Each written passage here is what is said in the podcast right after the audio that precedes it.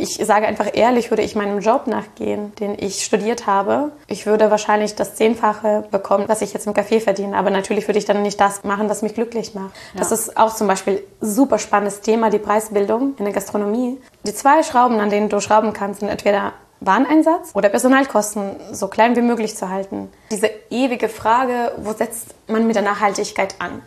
Ist das die Regierung, die dafür zuständig ist? Ähm, sind das die äh, Konsumenten oder ist es die Wirtschaft? Diese Konkurrenzwolke einfach weggeblasen wurde und man versucht hat, einander zu unterstützen, weil man gleichzeitig in einer extrem schwierigen Situation war, zusammen. da standen wir da mit 25 aufgebackenen Croissants und 24 haben wir an, unsere Nachbarn verteilt am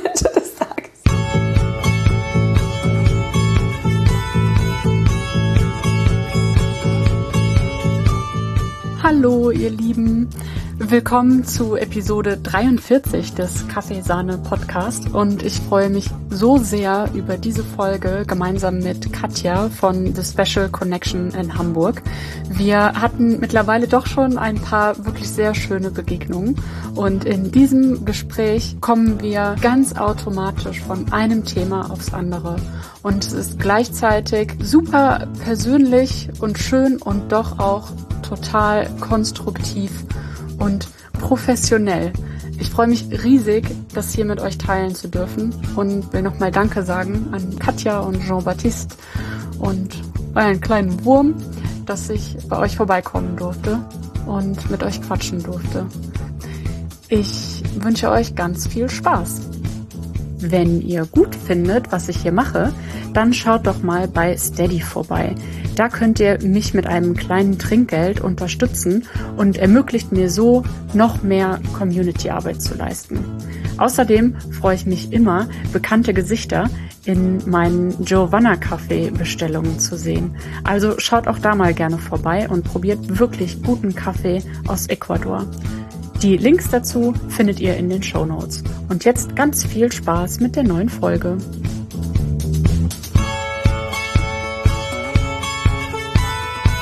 Vielleicht fange ich damit an, dass äh, ich mich voll gut an unsere erste Begegnung erinnern kann, mhm. die 2019 in Berlin auf dem Coffee Festival war.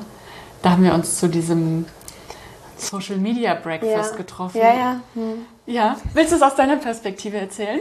ähm, das war genau 2019 Berlin, unser erstes äh, Coffee Festival überhaupt. Auch unsere allererste Berührung mit der Specialty Coffee Szene da sind wir da irgendwie so reingeraten. Und ich dachte so, oh, das ist aber spannend, da ist bestimmt irgendwie ja, eine coole Community bei diesem Event dabei. Da schauen wir vorbei, melde mich auf jeden Fall an. Und da waren so irgendwie alle möglichen Kaffeestars präsent. Da war Alex dabei, Jeffrey war dabei, da haben wir uns auch kennengelernt. Ein paar Röstereien waren, glaube ich, auch dabei. Und äh, ja, dann hast du dann diesen schönen Vortrag gehalten über deine Story. Und ich dachte mir so, wow, was für eine Geschichte, was für eine krasse Powerfrau, das muss ich mir unbedingt anhören. Danach kam die Phase mit allen möglichen Podcasts von dir. und äh, das war für mich auf jeden Fall so ein Star-Moment. Dann dachte ich mir, jedes Mal, wenn ich dich gehört habe, dann dachte ich, oh, die kenne ich doch, die habe ich schon mal gesehen. Und es war so total, total schön, weil du warst auch nicht irgendwie abgehoben oder so, du, du warst so ein normaler Mensch. Ja, ich bin ein normaler Mensch, das ist richtig. Und es war total spannend, deine Geschichte kennenzulernen, auch deine Passion, deine Leidenschaft für Kaffee zu verstehen, zu spüren, auch wie du darüber gesprochen hast. Das war total schön. Ich kann mich auch ganz gut an den Tag erinnern. Ja, das war nämlich so, also als ich angefragt wurde, ob ich das machen möchte, dachte ich, okay, also ich finde mich jetzt nicht so super krass. Der Podcast, der ist schon ganz cool und den hören, glaube ich, auch viele. Ja. Aber ähm, was erzähle ich denn? Also wie baue ich das denn irgendwie zu einem Vortrag zusammen? Und als ich dann da vorne stand und das äh, darüber erzählt habe, habe ich halt so richtig gemerkt, wie auch alle wirklich ähm, interessiert zugehört haben. Und man merkt ja dann manchmal genau in so Momenten, dass es wirklich einfach cool ist, was man selbst macht. Ja, klar. Und dann irgendwie so diese Rückmeldung zu bekommen, dass das auch andere motiviert, mhm. irgendwie in eine bestimmte Voll. Richtung zu gehen oder so. Und das war wirklich so der erste Moment, in dem ich so dachte, gut, dass ich das gemacht habe, gut, dass ich mich das getraut habe. Und als du dann nämlich gesagt hast, also wir haben dann am Ende, so für die, die jetzt gerade zuhören, wir haben dann halt so eine kleine ja, Feedback-Fragenrunde oder sowas gemacht und es gab ganz wenig Fragen und äh, Katja hat gesagt, also, ich habe noch nie was von deinem Podcast gehört. Ich weiß nicht, wer du bist, aber ich weiß schon, ich werde den Podcast auf jeden Fall hören, weil das ist ja mega cool. ja, so war es auch. Also, wir, wir dachten, ich sag, ich habe es dann auch immer gesagt, also wir sind super neu, wir kennen auch niemanden und für viele ähm, bei dem Festival waren auch so Star-Momente irgendwie dabei und oh ja, die und die und oh, siehst du den und den und wir waren mit ein paar Leuten unterwegs, die auch schon länger dabei sind und wir so, normal, wir kennen halt niemanden hier. und ähm, das war super und du warst ja auch super offen, hast über deine Erfahrungen erzählt. Und ich finde auch zum Thema Transparenz, du schaffst einfach Transparenz in diesem Bereich auch. Ne? Du hast super abwechslungsreiche Themen und Gäste, die dann auch über unterschiedliche Bereiche berichten. Und das ist immer ganz cool, auch aus erster Hand irgendwie über, über die Themen zu, zu hören. Da habe ich mir auch mehr, mehr und mehr auf jede Folge gefreut. Das war echt schön. Jetzt habe ich auch alle Folgen durch. ja, ihr habt das dann, ähm, also ihr hattet noch nicht gegründet, ja. sondern ihr wart gerade so in der, in der Gründungsphase oder in der Überlegungsphase, wie das irgendwie äh, so mhm. aussehen soll. Und falls ihr jetzt irgendwie noch nicht den Überblick habt, äh, worum es ja eigentlich geht, also Katja hat mit ihrem Mann Jean-Baptiste The Special Connection in Hamburg gegründet. Und ich habe tatsächlich dann auch später mitbekommen, dass ihr diesen Laden gegründet habt, aber ich habe die Connection nicht gemacht. Mhm. Wow, was ein Wortspiel auch. Also, die, also, dass ihr das seid, weil du hast nämlich äh, auf dem Festival erzählt, dass ihr ein glutenfreies Kaffee machen wollt mhm. und dass hm. ihr so mit jetzt gerade erst in die Kaffeewelt so ein bisschen eintaucht. Und als ich dann mitbekommen habe, dass ihr diesen, äh, das Café eröffnet, dachte ich so, wow, also die wirken direkt so, als wüssten sie, also als, als wärt ihr schon mittendrin. Mhm. Und die Art und Weise, wie ihr das irgendwie kommuniziert habt von Anfang an, war so direkt so, alles klar, ich habe mir das sofort markiert und wollte mal vorbeischauen. Und dann hat sich halt irgendwann rausgestellt, dass, ähm, dass ihr halt dahinter mhm. steckt, was mega spannend ist, weil ihr müsst ja dann einfach innerhalb von wenigen Monaten auch so einen richtig krassen Riesenschritt gemacht haben. Ja, das war auch ähm, ziemlich herausfordernd. Also um einfach so zu sagen, in den Raum zu werfen, Jean-Baptiste hat bis Sommer, bis zum Sommer 2019 gar keinen Kaffee getrunken, ja. Also da, für, okay. für, ihn, das war so, ja, okay, was trinkst du denn die ganze Zeit? Das ist total bitter, das schmeckt doch gar nicht. Und Igit, das kann man ja überhaupt gar nicht trinken. Und dann waren wir im Sommer in Barcelona und ich habe so natürlich, wie man das jetzt so mal macht, äh, alle möglichen Specialty Coffees ausgesucht und da waren wir in einem und ich war so, jetzt musst du wirklich, also den Kaffee, diesen Handfilter musst du unbedingt probieren. Und äh, das schmeckt überhaupt nicht bitter, das ist süß und ähm, mit ausgewogener Säure, nicht ausgewogene Tasse. Und er dann so, na gut, nur weil du das sagst, probiere ich das jetzt, aber ich glaube nicht daran, dass das mir gefällt. Und da hat er den ganzen, äh, das ganze Kännchen da leer getrunken. Ohne was zu sagen und dann am Ende, hm, ja, ja, genau, weil es so lecker geschmeckt hat. Und dann meinte ich, ja, das, das ist also Kaffee? So, ja, das ist Kaffee.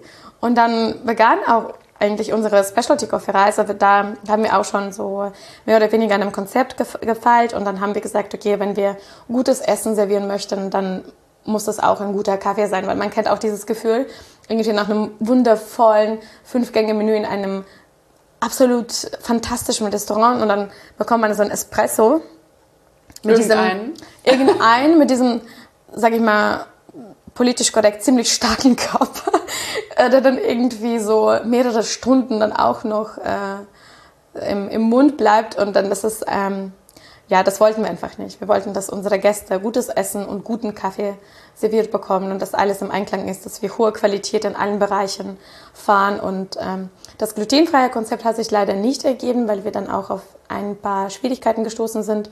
Aber wir haben jetzt ein paar glutenfreie Gerichte auch mit dabei. Und Aber ihr dürft nicht glutenfrei draufschreiben, ne? Ähm, genau, weil die, die Küche einfach nicht so 100% glutenfrei ist. Ähm, ja, ansonsten ähm, war es uns eigentlich klar, nur Specialty Coffee und gerade wegen dieser hohen Qualität und Respekt und Transparenz, die diesem Kaffee zugeschrieben wird und da war es uns einfach nur klar, das machen wir jetzt.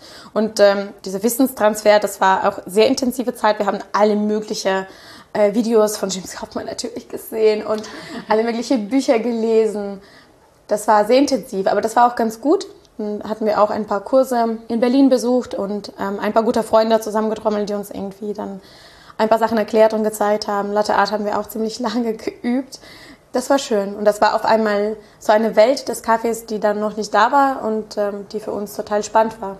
Das auch aus der wissenschaftlichen Perspektive irgendwie anzugehen und für sich zu erschließen und herauszufinden, was da drin steckt, das war unglaublich spannend. Ist immer noch. Also wir lernen irgendwie jeden Tag noch dazu. Ja, und das bleibt auch so. Ja.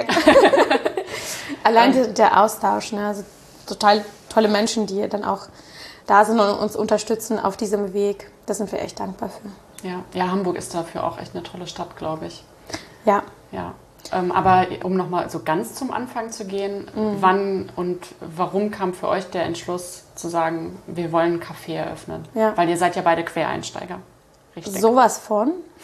ähm, genau, Jean-Baptiste ist ja ähm, ausgebildeter Geologe und äh, ich habe dann irgendwie fünf Jahre Germanistik studiert, dann kam ich nach Deutschland, habe dann auch äh, BWL studiert und Master in Business Development abgeschlossen mit Nachhaltigkeitsfokus, habe dann auch in, in ein paar großen Firmen gearbeitet und habe einfach festgestellt, das ist wirklich nicht das, was ich mein Leben lang machen möchte. Und ich habe auch ähm, eine starke Frustration gespürt, weil ich sehr idealistisch dann nach der, nach der Uni dann, dann geglaubt habe, dass ich die Welt verändern kann und dann auch aber in den Unternehmen festgestellt habe, dass ich dann nicht wirklich diesen, an diesem Hebel sitze, sozusagen. Und ähm, dann war klar, ich möchte selbstständig sein. Aber ich backe irgendwie, seitdem ich ein Kind bin. Ich weiß noch, dass ich mit Mama in der Küche stand und irgendwelchen Streusel gemacht habe, weil ich dann super, super gerne mit Teig gearbeitet habe und aber nicht so nicht ordentlich genug war um irgendwie äh, Teig in, die Backform zu machen. Und dann hat sie mich immer Streusel machen lassen, weil man, man macht das eigentlich nichts anderes, als irgendwie so ein Chaos so ein in der Schüssel. Spielen. Ja,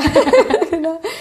Und ich habe es geliebt und einfach, das war meine Leidenschaft immer wieder. Ich habe für die Arbeit gebacken, für meine Studienkollegen. Also ich, also keine einzige Woche ist vergangen in meinem Leben, in der ich nicht gebacken habe. Und bei Jean-Baptiste ist halt bei seinem Vater im, im Hotel und Restaurant aufgewachsen und er ist einfach ein Gastrokind. Der hat irgendwie zwischen den Tischen gespielt und Frühstücksbuffet vorbereitet und der ist da aufgewachsen und äh, als es an der Zeit war, irgendwie das Café und das, das Restaurant und das Hotel zu übernehmen, hat er gesagt, nee, auf gar keinen Fall. Hat Geologie studiert, auch mit Master, also irgendwie sieben Jahre insgesamt, glaube ich. Und dann hat er auch als Geologe gearbeitet, auch zu dem gleichen Zeitpunkt festgestellt, es ist nicht das, was sein Traum ist. Und dann waren wir, das war so ein Scheideweg und das war, wir standen an der Kreuzung, wir beide, und uns war klar, wir gehen gemeinsam den nächsten Schritt, aber geht es jetzt Richtung Gastronomie oder doch den anderen Job? Und dann haben wir uns hingesetzt, Pro- und Kontraliste geschrieben und ähm, dann haben wir gesagt, okay, lass, lass es mal so machen, wir machen einen Minijob zu zweit, weil es als Paar ein Café zu eröffnen ist auch eine ziemlich krasse Herausforderung. Wir ähm, bewerben uns und dann machen wir in einem Café, arbeiten wir als auf Minijob-Basis und schauen, wie das funktioniert, ob wir uns das vorstellen können wie wir beide damit umgehen, mit den Fehlern und Kompromisse zu finden. Und dann schauen wir mal. Und das war eine richtig coole Erfahrung, vor allem auch zu zweit das zu machen. Dann haben wir Hat gesagt. sich da jemand für bereit erklärt und gesagt, ja, ja ihr dürft das gerne als Paar ja, machen? das war ein kleines Café von Freunden und dann haben wir da gearbeitet. Und das war super. Das war sehr erfüllend für uns. Und wir haben gesagt, okay, wenn wir das jetzt nicht machen mit voller Kraft und Fantasie und Motivation, dann machen wir das später wahrscheinlich auch nicht mehr. Lass uns das jetzt einfach angehen.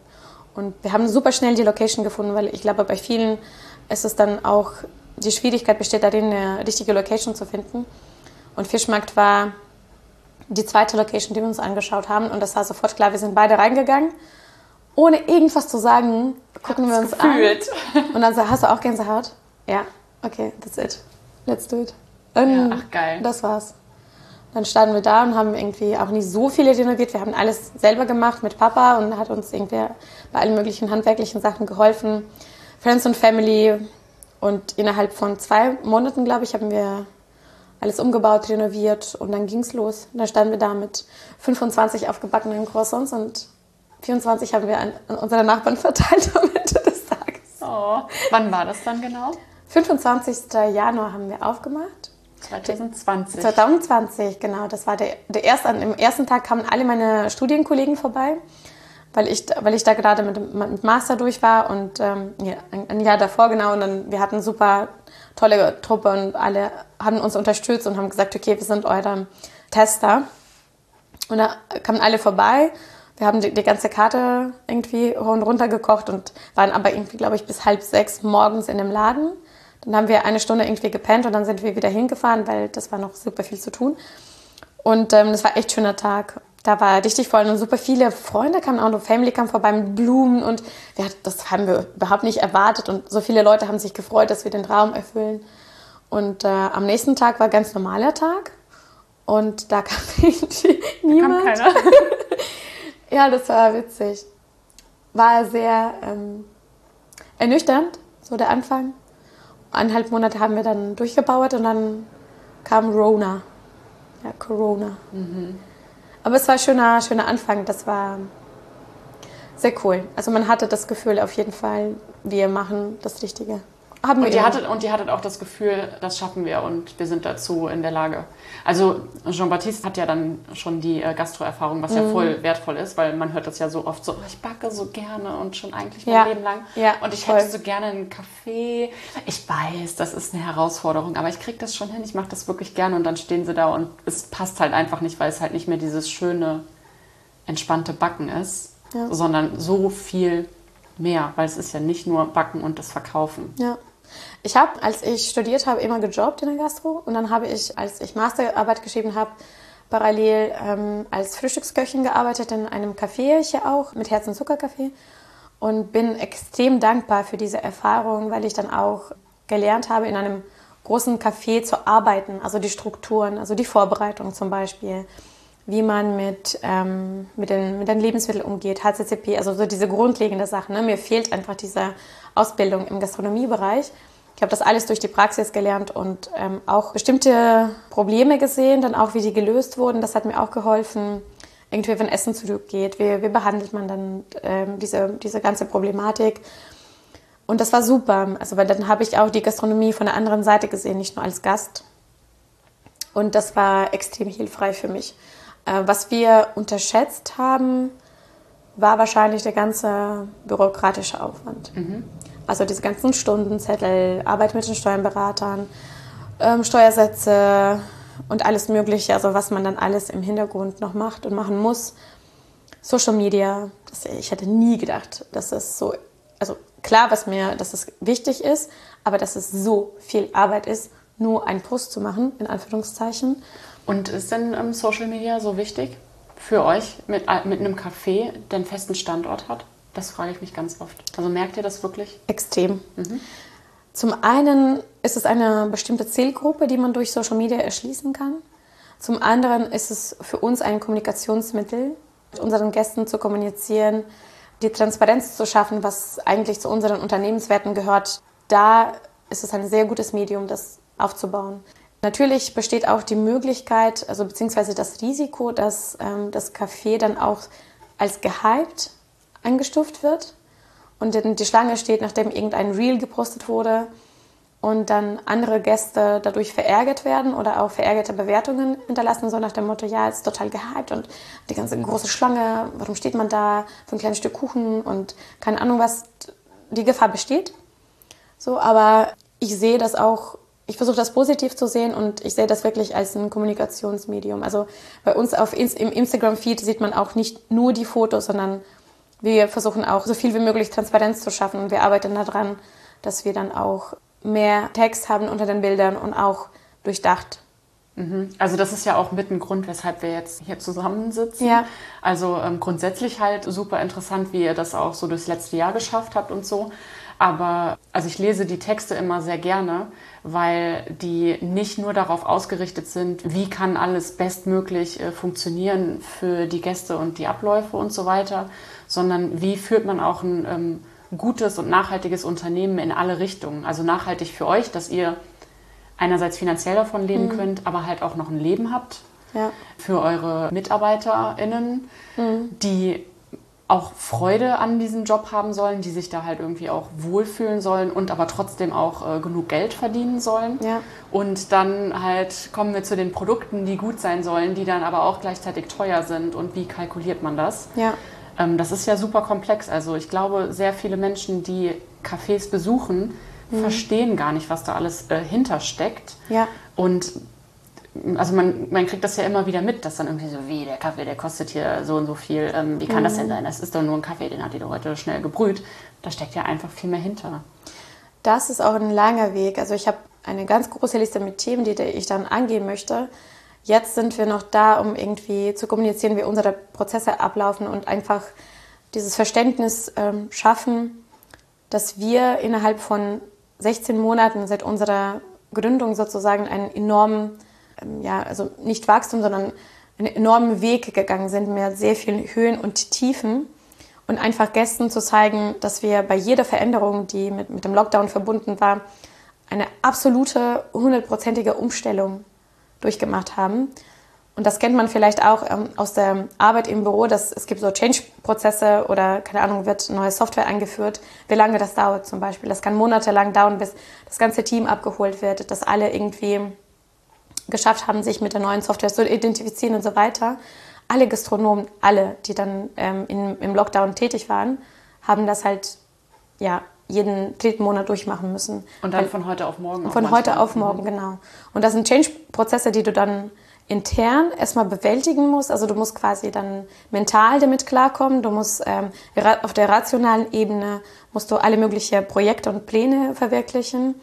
Und dann musst du auf der emotionalen Ebene dann auch für Gäste da sein. Du musst lächeln, du musst diese positive Ausstrahlung haben, weil Menschen, weil wir einfach diesen Ort kreieren wollten, in dem, an dem Menschen sich wohl und glücklich fühlen.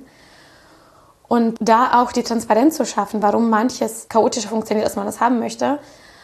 Ja, dafür ist es ganz gut für uns, also diesen Weg zu gehen und über Instagram das zu berichten. Also ich will auch unbedingt noch einen Post zu Google-Bewertungen veröffentlichen, wie aus der Sicht von Gastronomen, wie wir das sehen, zur Preisgestaltung. Also mein größtes To-Do für die Winterpause ist auf jeden Fall Preise zu kalkulieren anhand von, den, von einem Warenansatz und Arbeitseinsatz, dass man sieht, okay, für diese Tasse Cappuccino zum Beispiel verdienen wir als Gastronomen diesen minimalen Anteil und der Rest bildet sich so und so und damit Gäste sehen, also man, man sieht den Preis und oft denkt man aber nicht an den Arbeitsaufwand. Zum Beispiel oft kriegen wir zu hören im Café, ja, okay, den Käsekuchen 3,90 Euro pro Stück, aber wenn ich jetzt bei Penny einkaufen gehe, dann bezahle ich dann irgendwie 8 Euro für die ganzen Zutaten.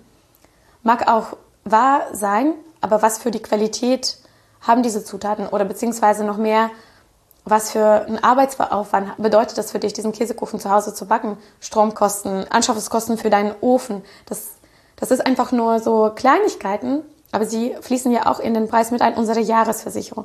Und ähm, darüber möchte ich unbedingt mit den Gästen sprechen und da bietet Instagram ganz gute Plattform für. Ja, also Südhang, die Rösterei aus ja. Tübingen, ja. Äh, die machen das ja auch gerade richtig gut. Also die, ich ähm, liebe die, diese Posts. Liebe die. Ja, voll. Also die haben einfach einen sehr, sehr guten Social Media Auftritt und ja. ähm, kommunizieren viele Dinge transparent, die, glaube ich, auch einigen Röstereien und sogar, glaube ich, auch einigen Gastronomen nicht so direkt auf dem Schirm sind. Ähm, und die machen das richtig gut. Und da haben wir halt so einmal dieses Beispiel mit der, mit der Hafermilch, ja.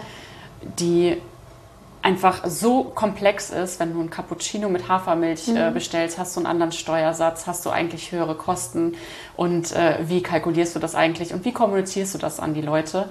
Und viele verstehen einfach nicht, wie da Kosten entstehen. Ja. Und eigentlich möchtest du ja aber als nachhaltiges Café deinen Gästen das nachhaltigste Produkt auch zu einem okayen Preis irgendwie anbieten und halt nicht diese Hürde schaffen, dass es dann vielleicht teurer ist. Mhm. Und dann bedeutet es auch dann wieder Mischkalkulationen oder sowas zu erstellen. Ja.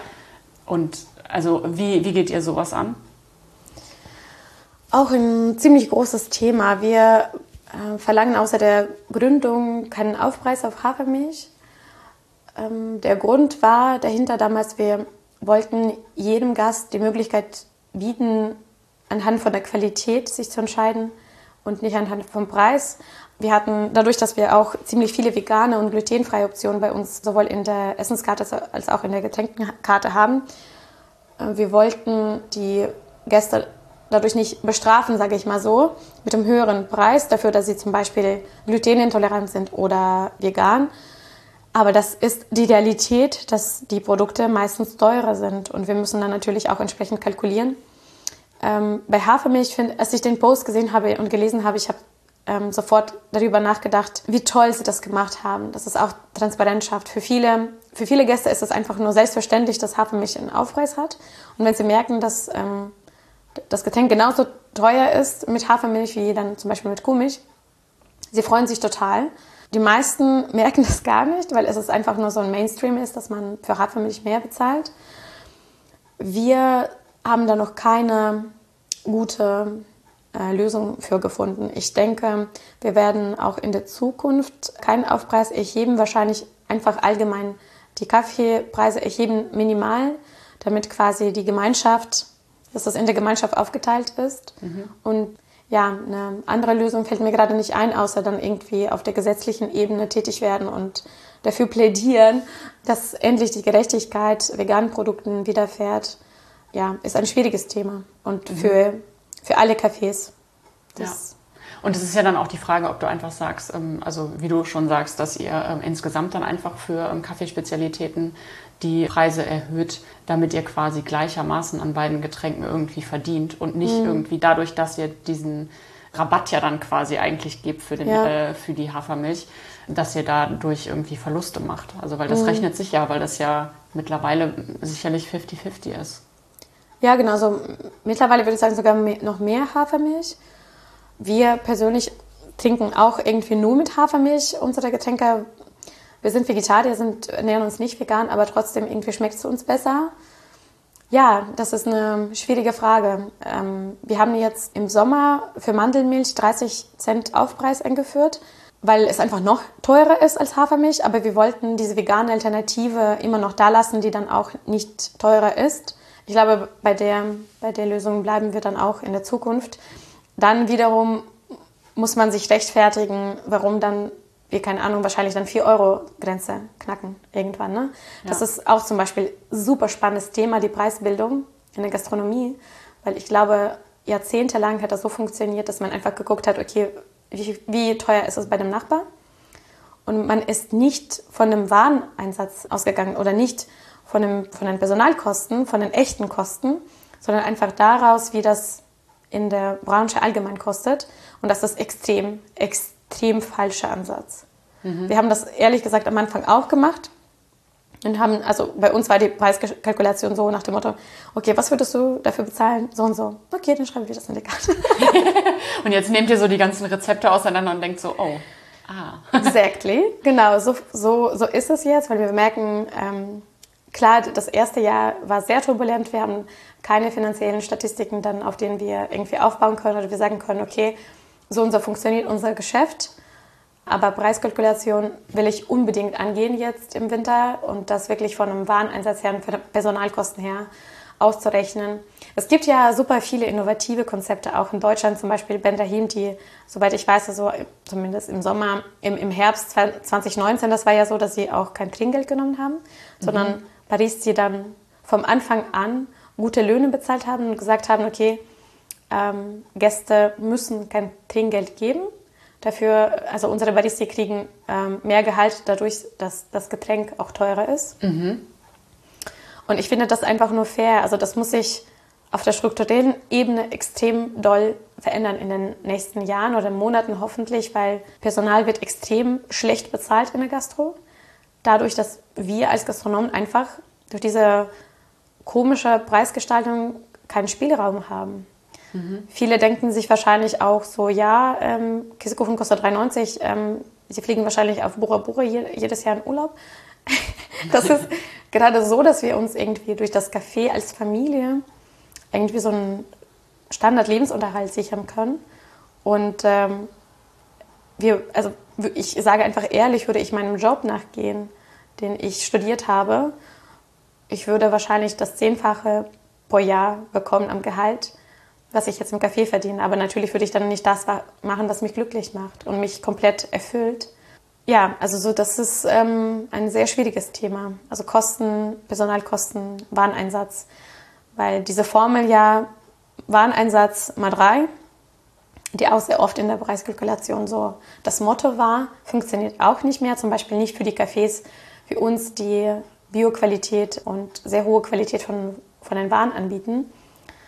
Aus dem Grund haben wir zum Beispiel auch kein Fleisch bei uns im, im Sortiment, im Menü, weil es ist klar, wenn wir irgendwie Biofleisch von lokalen Fleischer kaufen würden, dann würde ein Frühstücksgericht über 20 Euro kosten. Das ist auch in der jetzigen Situation kein, kein Ausgangspunkt. Also ja. niemand ist bereit, das zu bezahlen. Also die wenigsten. Ja, also ähm, wir als Rösterei merken das ja auch, dass es super schwierig ist, in Gastronomien reinzukommen, mhm. weil wir können mit unseren Preisen gar nicht weiter runtergehen und wir wollen auch mit unseren Preisen gar nicht weiter ja. runtergehen, weil wenn wir zu viel Rabatt geben, dann bleibt bei uns weniger hängen und das können wir ja dann auch weniger weitergeben. Und ich hatte jetzt den Fall, dass wir halt mit einem Café im Gespräch waren und der mich dann gefragt hat, ja, ob es denn irgendwie absehbar ist, wenn es irgendwie bei uns besser läuft, dass wir mehr Rohkaffee einkaufen können und daraufhin dann mhm. äh, die Preise für uns irgendwie lukrativer werden oder so. Und da war dann auch so unser erster Gedanke, ja, okay, der versteht noch nicht so richtig, was wir eigentlich machen und warum mhm. wir das so machen. Und der muss auch, weil es halt so läuft, wie es läuft, so krass auf die Preise gucken, dass der sich nicht erlauben kann, bei uns den Kaffee zu kaufen. Und also unser Ziel ist es ja nicht, so viel zu produzieren, dass bei uns so viel hängen bleibt, dass wir dann nachher äh, irgendwie weniger nach Ecuador abgeben, sondern das Ziel ist, dass wir so viel abnehmen können, dass die Leute in Ecuador so richtig gut davon leben können und sich da selbst auch was aufbauen können. Mhm. Was halt bedeutet, dass wir die Preise nicht runterdrücken. Ja. Aber es ist super schwer, dann halt mit so einem Kaffee in die Gastronomie reinzukommen. Und es ist dann halt auch super schwer, mit anderen hochwertigen Produkten in der Gastronomie zu arbeiten.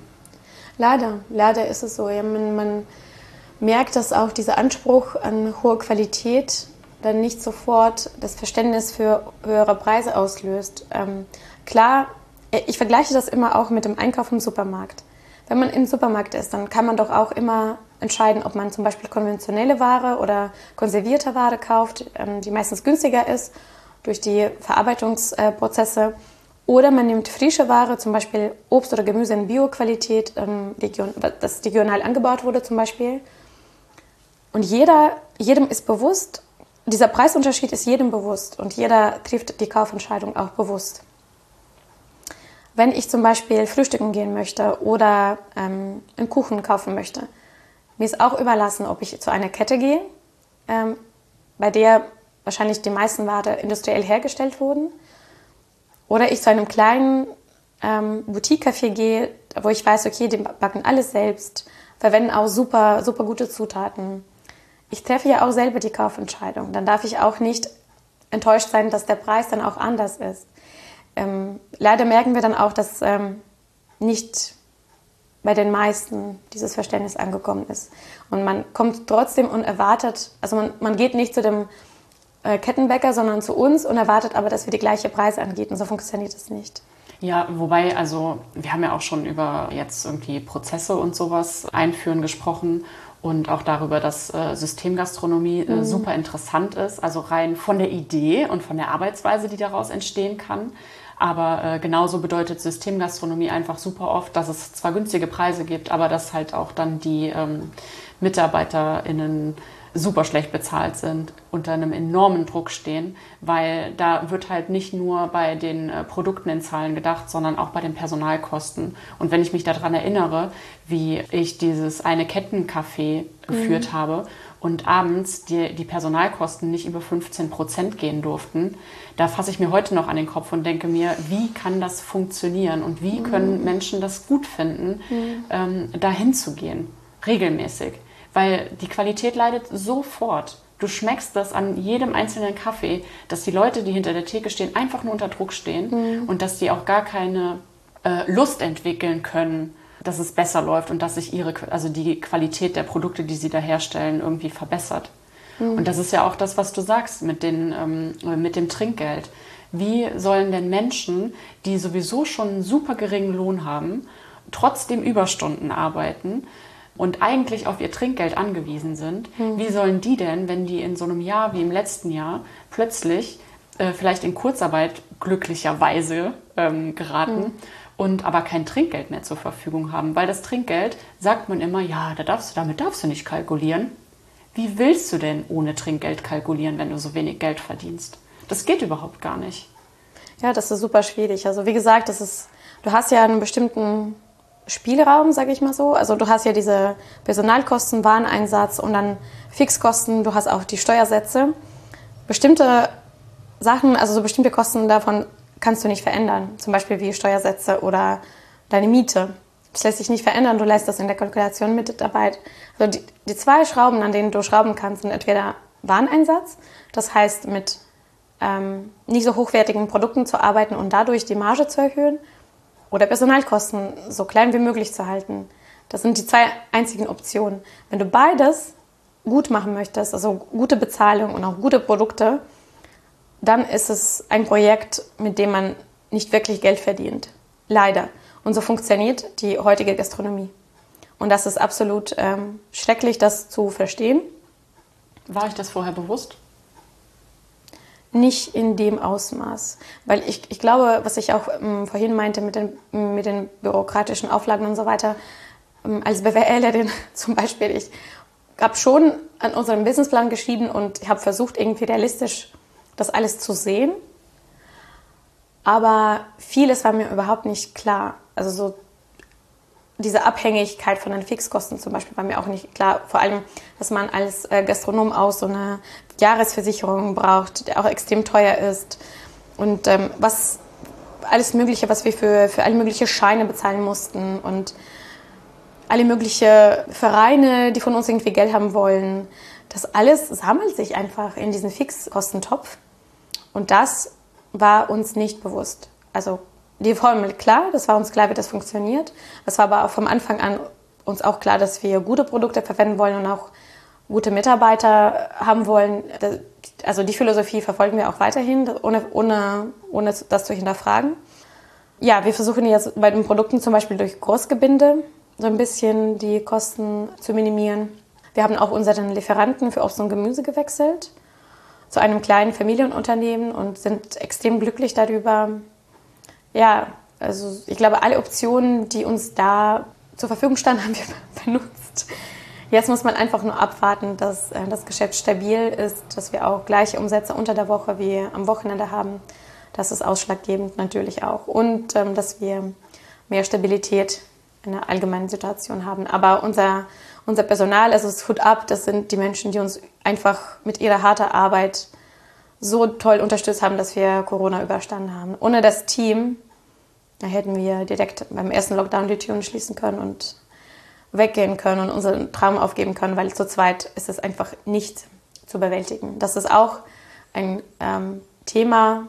Man denkt, man ist ja selbstständig, man macht so einen Laden und dann backt man Kuchen hier und da, serviert man Kaffee hier und da man ist auf das Team einfach zu 100 Prozent angewiesen. Mhm. Das sind Menschen, die dich motivieren, die dich vorantreiben, die ihre Ideen in dein Projekt ähm, einbringen, die Gäste bewirten und ähm, mit sehr vielen positiven Emotionen den Laden betreten und dich einfach am Leben erhalten nach 14 Stunden Schicht. Oh. es ist das Schönste, das wir haben, dieses Team. Wir sind extrem dankbar für. Ja, das ist voll schön. Was ähm, hältst du denn von meiner sehr oft aufgestellten These, dass ähm, wenn man Mitarbeiter besser bezahlt und gute Arbeitsbedingungen schafft, dass man am Ende auf jetzt ein paar Jahre gerechnet vielleicht, vielleicht sogar günstiger rauskommt, weil man weniger Arbeit auch damit hat, neue Menschen einzustellen, weil die Leute bleiben und weil die Leute sich wirklich gerne auch einbringen. Weil ich hatte oft das Problem, dass es eine ganz klare Gehaltsgrenze gab und da war nicht dran zu rütteln. Und es hieß immer, wir können uns das nicht leisten. Ja. Und ich als Verantwortliche für diese ganzen äh, Leute war immer einfach nur am Rödeln, weil niemand auch irgendwie Verantwortung dann übernehmen wollte, mhm. weil ich denen halt auch nicht mehr geben konnte. Und ich konnte das immer sehr gut nachvollziehen. Und genau diese Menschen haben dann halt auch neue oder Aushilfen oder so einfach nicht so gut eingearbeitet, weil es denen irgendwann dann auch einfach egal genug geworden ist. Und ich bin mir ziemlich sicher, dass wenn, wenn da auch ein bisschen mehr, und es geht über Geld, Menschen leben von Geld, ähm, wenn da ein bisschen mehr Geld in die Hand genommen worden wäre, dass viele Strukturen auch viel besser funktioniert hätten, weil viele Menschen länger geblieben wären, weil sie sich anders wertgeschätzt gefühlt hätten. Die These finde ich, also die These unterstütze ich zu 100 Prozent. Und das ist auch so, wir merken das auch. Äh, wir haben immer noch, das, also das Team ist gewachsen. Wir hatten bis jetzt nur eine einzige Kündigung gehabt, aber die Person ist ähm, dann aus privaten Gründen ausgeschieden, weil sie dann auch irgendwas anderes machen wollte. Und ähm, wir haben Mitarbeiter, die von Anfang an mit uns dabei sind. Und da merken wir auch, wie sie gewachsen sind, auch in der Zeit. Äh, wie sie unser Konzept auch prägen und äh, dass sie auch Markenbotschafter sind. Viele vergessen das auch oft. Also man berechnet Gehalt anhand von zum Beispiel Produktivität. Es ist ein komplett falscher Ansatz. Man soll daran denken, was für Ideen die Person einbringt, was für Motivation. Wir haben zum Beispiel Kolleginnen, die dann einfach nur so ja absolut absolute positive Laune kreieren am Wochenende. Und wenn du dann einfach so einen harten Tag vor dir hast, da kommen sie strahlend ins Café rein und dann Tänzchen hier, Tänzchen da, singen irgendwie irgendwelche Songs durch die Gegend. Und das ist einfach nur so das Gefühl von, von diesem Zusammenhalt und von davon an einem Strang zu ziehen und einfach das als Team zu schaffen, das ist unbezahlbar. Und das fließt leider in die heutige Kalkulation normalerweise nicht mit ein. Ähm, oder zum Beispiel auch das Wissen. Manche Mitarbeiter bringen enormes Wissen, zum Beispiel was glutenfreies Backen angeht oder Prozessoptimierung. Und dadurch gewinnst du an Schnelligkeit. Dann kannst du innerhalb von einer Stunde zum Beispiel zehn Essen mehr rausgeben. Und das vergisst man auch oft. Mhm. Ähm, und das, was du meintest mit dieser Stabilität, das ist absolut guter Punkt, weil man dann auch ein zusammengespieltes Team ist. So, und die Einarbeitung ist extrem anspruchsvoll. Also, weil, wenn du dann wirklich davon an, äh, da anfängst, Mitarbeiter in die Unternehmenskultur zu integrieren, das ist ein ziemlich langer Prozess. Klar kannst du Fähigkeiten beibringen oder kannst du äh, sagen, wie kannst du erklären, wie eine äh, Kaffeemaschine funktioniert und wie Extraktion funktioniert.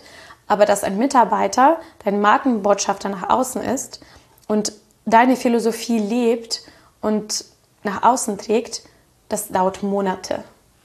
Und das ist auch zum Beispiel etwas, was in der Einarbeitung komplett ähm, heutzutage meistens nicht einbezogen wird. Und das ist echt schade. Mhm. Ja. Ja, und dazu gehören ja dann irgendwie auch gute Prozesse, die gut weitergegeben äh, werden, um das vielleicht auch ein bisschen zu beschleunigen, dass Leute sich mehr damit identifizieren. Weil gute Prozesse bedeuten ja nicht einfach nur Regeln, an die sich alle zu halten haben, sondern mhm. die bedeuten ja, dass ähm, alle miteinander Hand in Hand arbeiten und dass auch dieses Wissen weitergeben und Menschen in, in die Kaffeegemeinschaft irgendwie äh, aufzunehmen, dass das bedeutet, dass es einfacher ist und dass irgendwie auch ganz klar ist, nach welchen Regeln gespielt wird, damit dann auch Spielraum da sein kann, um irgendwie seine eigene äh, Philosophie ein bisschen mit reinzubringen. Weil du sagst ja, ihr wachst mhm. ja auch daran, dass da unterschiedliche Menschen sind. Ja. Ja, das ist das, was ich mit zusammengespielt meine. Wenn alles, wenn die Zusammenarbeit ohne viel Worte funktioniert und alles reibungslos läuft, dann hat man auch mehr Kapazität für den Gast. Dann steht Barista zum Beispiel an der Kaffeemaschine und äh, ist nicht irgendwie in dem Moment komplett im Stress, alle Getränke gleichzeitig zu schaffen, weil jemand aus der Küche das zum Beispiel mit einem Auge sieht selbst nie so viele Bonds hat und sagt, ja, okay, dann mache ich schnell Softgetränke, Getränke, Limos und so weiter, dann weiß Barista, okay, ich bin jetzt nur, Anführungsstrichen, für Kaffee zu verantwortlich, kann er sich zum Gast wenden und noch ein bisschen zum Beispiel über den Kaffee erzählen, das gerade extrahiert wird. Oder ähm, zu fragen, was noch Pläne fürs Wochenende sind und alles Mögliche. Das ist einfach nur in allgemein gesehen extrem fördernd, wenn dieses diese Prozesse und dieses Zusammenspiel und Zusammenhalt da sind. Ja, das, ja, das ist voll schön, wie wir so von einem Thema zum, äh, zum nächsten automatisch kommen. Es ist, es ist mega. ein Thema ohne Ende.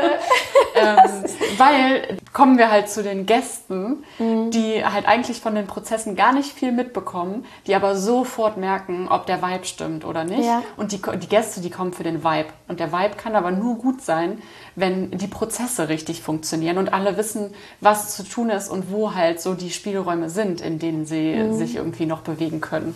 Weil wenn alle nur im Stress sind, weil keiner weiß, wer jetzt gerade irgendwie was macht und was als nächstes noch ansteht, oder es irgendwie Personen gibt, die denken, dass sie an allen Ecken irgendwie ähm, die Verantwortung haben, mhm. dann, dann strahlst du das ja auch nach außen. Und du willst ja ein Ort sein, der ja Gemütlichkeit ja. und Zuhause und einfach mal abschalten mhm, äh, ausstrahlt. Ja, dieses, Stress schwierig. Ja, dieses Third Place, also man mhm. spricht ja auch viel darüber, dass Cafés oder Restaurants, Gastronomie allgemein dann der Ort sind, an dem Menschen sich zusammenfinden und etwas, was dann auch nicht zu Hause und nicht arbeiten ist, so etwas anderes, was auch ähm, extrem schöne Zeit anbieten kann. Und diese Geselligkeit und Gemütlichkeit, absolut. Wir merken auch, was, was du meintest, auch mit dem Team. Wir sagen auch am Anfang, wir, du bist jetzt nicht nur Barista, du bist jetzt nicht nur ähm, Frühstücksköchin, du bist jetzt nicht nur Service. Das ist alles ein harmonisches Bild und alles fungiert nach außen nur so, wie die Interaktion miteinander ist. Zum Beispiel unsere Mitarbeiterinnen sind auch ganz, ganz gut vernetzt miteinander, auch befreundet.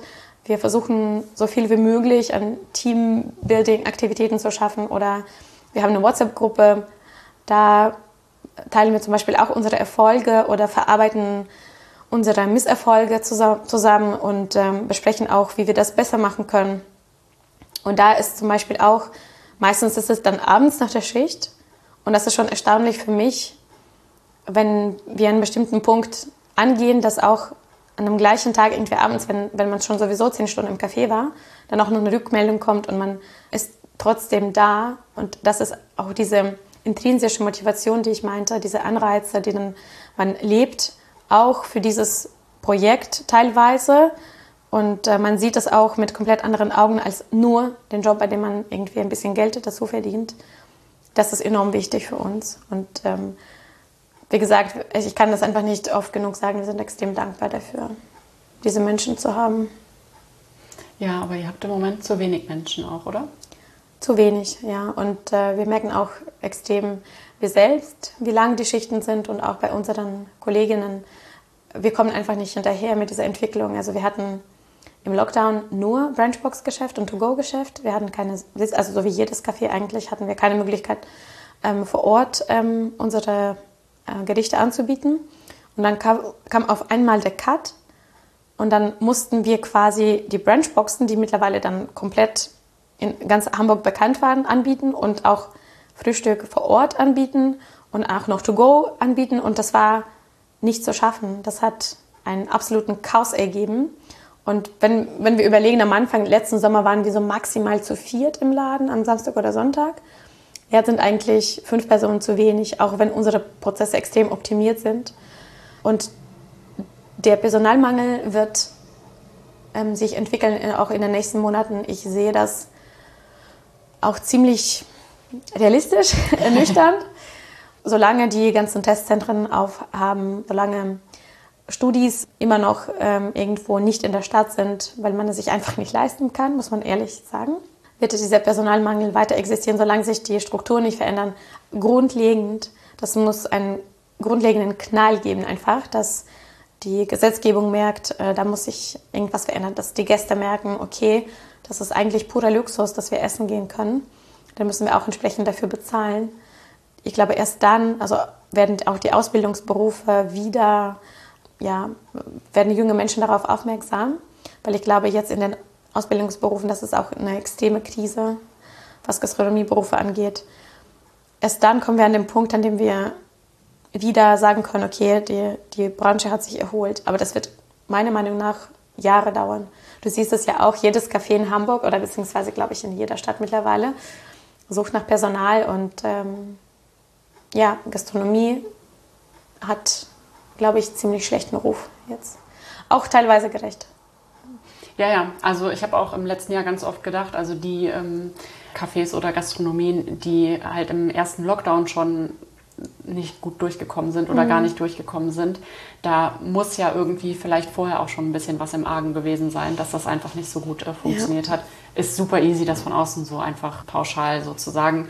Aber so aus meiner Erfahrung, die ich halt aus der Gastronomie habe, kann ich das bei vielen halt nachvollziehen, dass das dann auch, sobald da der Umsatz eingeht, dass da gar nichts mehr geht. Aber hast du nicht auch dann äh, eigentlich eher Angst, dass halt so die Großen die Kleinen weiterhin überrollen, so wie es eigentlich so in allen Businesses ist, dass die Leute und die Gäste irgendwie vielleicht teilweise ein bisschen sensibler geworden sind, was irgendwie gute Produkte und sowas angeht, mhm. dass sie aber gleichzeitig auch preissensibel geworden sind und dann äh, doch eher ja, halt zur Kette gehen, weil die Kette einfach andere Kapazitäten hat, die sie abdecken kann, sodass der, mhm. also weil so eine, so eine Kette wird da nicht mitgehen mit den Preiserhöhungen, die werden das irgendwie anders machen. Also die werden immer günstiger bleiben als wir kleinen Unternehmen. Das Risiko ist da und das sehe ich auch ziemlich ähm, realistisch. Ich denke, Menschen, die wirklich für diese Branche äh, leben und äh, ihren Traum verwirklichen Tag für Tag, die werden das überwinden und da bleiben. Man muss auch dazu sagen, das bedarf extrem großer Kapazität, sowohl emotional als auch physisch, also körperlich. Das ist eine extrem ähm, harte Arbeit. Die, die dann damit klarkommen, die werden bleiben. Aber ja, also ich, ich, ich sehe das. Also im Grunde genommen ist halt in, wie in allen anderen Bereichen, ob der Preis alles dann auch entscheiden wird. So. Ähm, ich, ich merke, wir haben super viele Stammgäste, die auch immer wieder kommen und sagen, wir schätzen das so sehr, dass ihr dann diese Produkte anbietet. Ich denke, bei uns, wenn irgendwie Anfang des Jahres noch die Frage irgendwie in der Luft war, okay, zweiter Laden, ja, nein, eher ja, weil wir wollen wachsen, wir wollen auch mehr Gäste bewirten. Und jetzt ist es so, okay, wir bleiben wahrscheinlich so ein kleinen Nischencafé und machen unser Ding, Tag für Tag. Ja, also ich, ich sehe ich, ich seh dieses Risiko auf jeden Fall. Aber klar, also man hat viel weniger Spielraum, ne? allein durch zum Beispiel Beschaffungspreise. Wenn man ein, eine große Kette ist, dann kann man nimmt ja auch viel, viel, viel, viel mehr Ware ab. Man kann dann auch sagen, okay, wir wechseln einen Lieferanten, wenn er uns keinen günstigen Preis anbietet. Und dann haben sie diese Macht ähm, über die Beschaffungspreise. Und für viele Mitarbeiterinnen ist es dann auch so eine Art Fame, sage ich mal so, in einer guten Kette zu arbeiten. Und das steht im Lebenslauf und jeder kennt das. Ist wahrscheinlich besser als in einem kleinen Café im Fischmarkt. Ja, es ist dann die Frage, schon wieder die Frage, was einem wichtig ist dann. Ja, und wo man Gast. sich auch nachher ähm, ähm, bewegen will. Also jetzt als ähm, Barista oder wie auch immer. Ja, das ist zum Beispiel auch ein spannendes Thema. Da spreche ich auch ziemlich viel mit ähm, anderen Baristi ähm, darüber. Wir suchen nach seit einem Monat nach einem Head Barista und ich habe sehr, sehr, sehr lange in dieser Stellenausschreibung gefeilt, weil wir wollen auch jemanden haben, der sich dann auch weiterentwickeln kann in dem Bereich, auch sich einbringen kann, auch Kalibrierung macht, Standards aufschreibt. Etwas, was ich dachte, viele, die nur, also Anführungsstrichen, mhm. an der Kaffeemaschine stehen, gerne machen würden. Weil man wächst ja auch mit den, Auf, mit den Aufgaben. Wir haben kommuniziert auch, dass wir fair diese Leistung entlohnen würden und wir würden auch uns wünschen, dass diese Person einfach zukunftsorientiert ist und unser Konzept auch mitgestaltet. Wenn dann wir doch den zweiten Laden haben, dann die Person dann auch für Design der Kaffeebar zuständig ist und so weiter und so fort. Das wäre, just saying, unsere erste Vollzeitstelle abgesehen von Jametis und mir, ähm, dass, dass es auch einen bestimmten, bestimmten, bestimmter Stellungswert so was, und bestimmte Bedeutung auch, die wir dieser Position sozusagen dann auch beifügen. Wir haben innerhalb von einem Monat drei Bewerbungen von außerhalb Deutschland bekommen, von Personen, die nicht qualifiziert sind für diesen Job. Keine einzige richtige Bewerbung, die dann zu einem Bewerbungsgespräch geführt hat. Und das ist auch absolut ernüchternd für uns, weil wir dachten, okay, wow, das ist so eine coole Stelle. Also wenn ich selber zum Beispiel ein Barista wäre, wenn ich das sehen würde, dann würde ich sagen, okay, äh, auf jeden Fall möchte ich das machen, das, da kann ich mich ja komplett entfalten. Ähm, ich kann komplett alles machen, also fast alles, was ich möchte. Aber ich kann dann auch meine Signature Drinks kreieren. Ich kann am Konzept arbeiten. Ich arbeite Schulter an Schulter mit meinem Chef, in Anführungsstrichen, das, so benennen wir uns nicht im Café. Und alle Leute packen an und alles, man entwickelt sich. Und ja, ich möchte irgendwie in äh, zehn Jahren sagen, oh ja, bei der Special Connection war ich vom Anfang an dabei und ich habe einen zweiten Laden aufgemacht mit den äh, Leuten. Und das ist ziemlich ernüchternd, dass es doch nicht so ist. Und ähm, ich frage mich oft, warum das so ist. Ich habe auch bei vielen die Rückmeldung bekommen, dass man einfach nur Angst hat, jetzt zu einem kleinen Café zu wechseln, weil man nicht weiß, wie lange das geht, mhm. wie, lange, wie lange das Café dann überhaupt existiert oder man Angst hat, dass man doch durch diesen Personalmangel an, nur an der Kaffeemaschine steht, wieder Anführungsstrichen, das ist eine extrem harte Arbeit. So, ähm, und deswegen, ja, mal gucken, was kommt. Ich bin gespannt. Ja, ja ich glaube, die äh, Gesamtsituation muss sich vielleicht ein bisschen äh, stabilisieren. Aber andererseits, wenn ihr auch als nur kleines Café, was ja aber über Hamburg hinaus eigentlich einen sehr guten Ruf hat schon, obwohl ihr erst seit einem Jahr äh, am Start seid. Das ist mir nicht bewusst. Das ist dir bewusst. Uiuiui. Äh, jetzt habe ich den Faden verloren. Ja, sorry. Ähm, äh, genau, ist das nur erst das Jahr? Also, ihr schreibt so eine Stelle ja nicht aus, wenn ihr die nicht jetzt wirklich auch besetzen könntet. Und mhm. im Prinzip bedeutet das ja, dass ihr so ein bisschen auch auf die Stelle, also auf die Besetzung dieser Stelle angewiesen seid, um halt zu wachsen. Das ist Natürlich. so ein, ja, das eine beeinflusst das andere halt äh, sehr stark. Absolut. Ähm, und vielleicht ist aber auch dann die Formulierung äh, Head Barista für manche so ein bisschen furchteinflößend. Mhm. So, weil ich glaube, sehr viele, die sehr gut sind, werden halt nur als nur als Barista so gehandelt mhm. im eigenen Unternehmen und haben vielleicht gar nicht auf dem Schirm, was sie damit alles so machen könnten. Und ja, vielleicht müsst ihr euch da noch ein bisschen anders äh, umhören. Mhm. Oder mal in so ein paar Ketten reingehen und einfach mal gucken, wer da so gut arbeitet und die Leute dann abziehen. Aber dafür habt ihr ja leider keine Zeit. Ja, ja, genau, richtig gute so Headhunter. Nicht in ein anderes äh, kleines Café. Die kleinen Cafés sind alle gut. Wir arbeiten äh, alle zusammen. Ja, ja, genau. Aber, ähm, äh, ja, spannend. Also ich, ich finde, das ist auch zum Beispiel ein super großes Thema, das du auch mehrmals dann auch in deinem Podcast thematisiert hast, dass Badista ja auch kein Beruf ist an sich. Das sind Menschen, die sich selbst durch ihre Leidenschaft und Zielstrebigkeit Kenntnisse und Fähigkeiten aneignen, die nie so wirklich als Ausbildungsberuf dann anerkannt sind, was ich auch nur grauenvoll finden kann, aber auch Welt, fast weltweit. Also ich kenne kein einziges Land bis jetzt, in dem das als Ausbildungsberuf gesetzlich anerkannt äh, wird.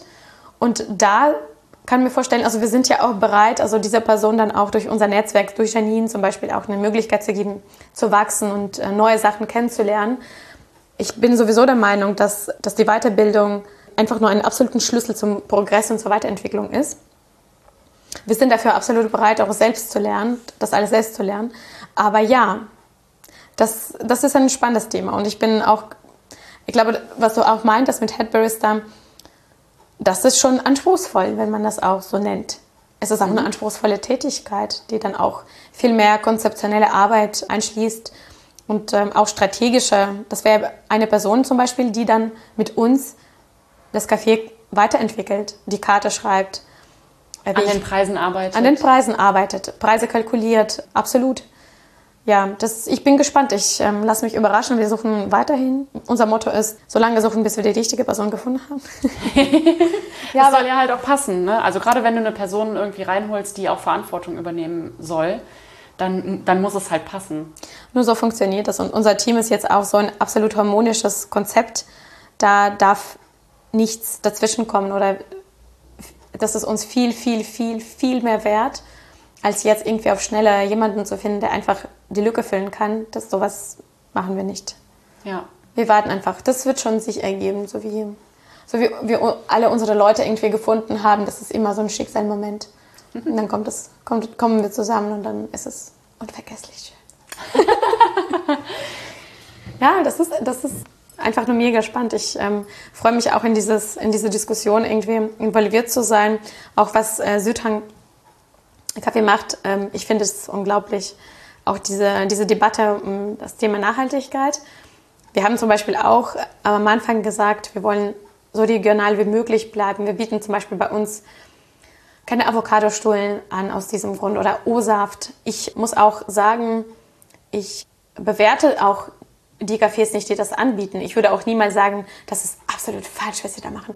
Niemals. Jeder geht eigenen Weg. Vielleicht reduzieren sie ihren Fußabdruck, ökologischen Fußabdruck an anderen Stellen, bieten zum Beispiel keine To-Go-Verpackungen. Wir bieten das an, noch. Peilen wir aber auch so einen kompletten Ausstieg aus diesem umweltschädlichen Wahnsinn. Aber ja, also wir haben gesagt, ähm, okay, klar, wir bieten jetzt Kaffee an, so, ja, so regional. Super nachhaltig. Genau, super nachhaltig, so die, regional, sind wir nicht. ähm, aber da muss man einfach eigenen Weg finden, finde ich. Und ähm, ja, wir produzieren extrem viel Abfall, auch durch die Verpackung. Das müssen wir unbedingt angehen.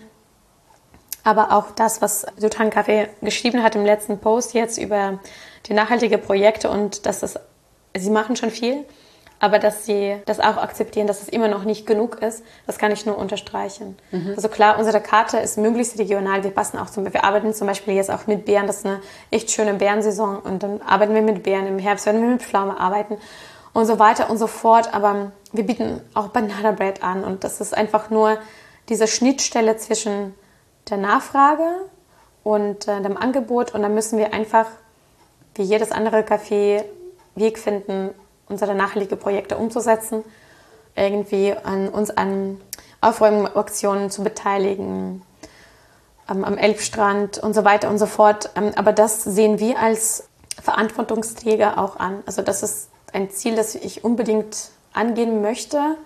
Genau, gerade aus dem Grund haben wir uns eigentlich selbstständig gemacht, weil wir jetzt an dem Hebel sitzen und das verändern können.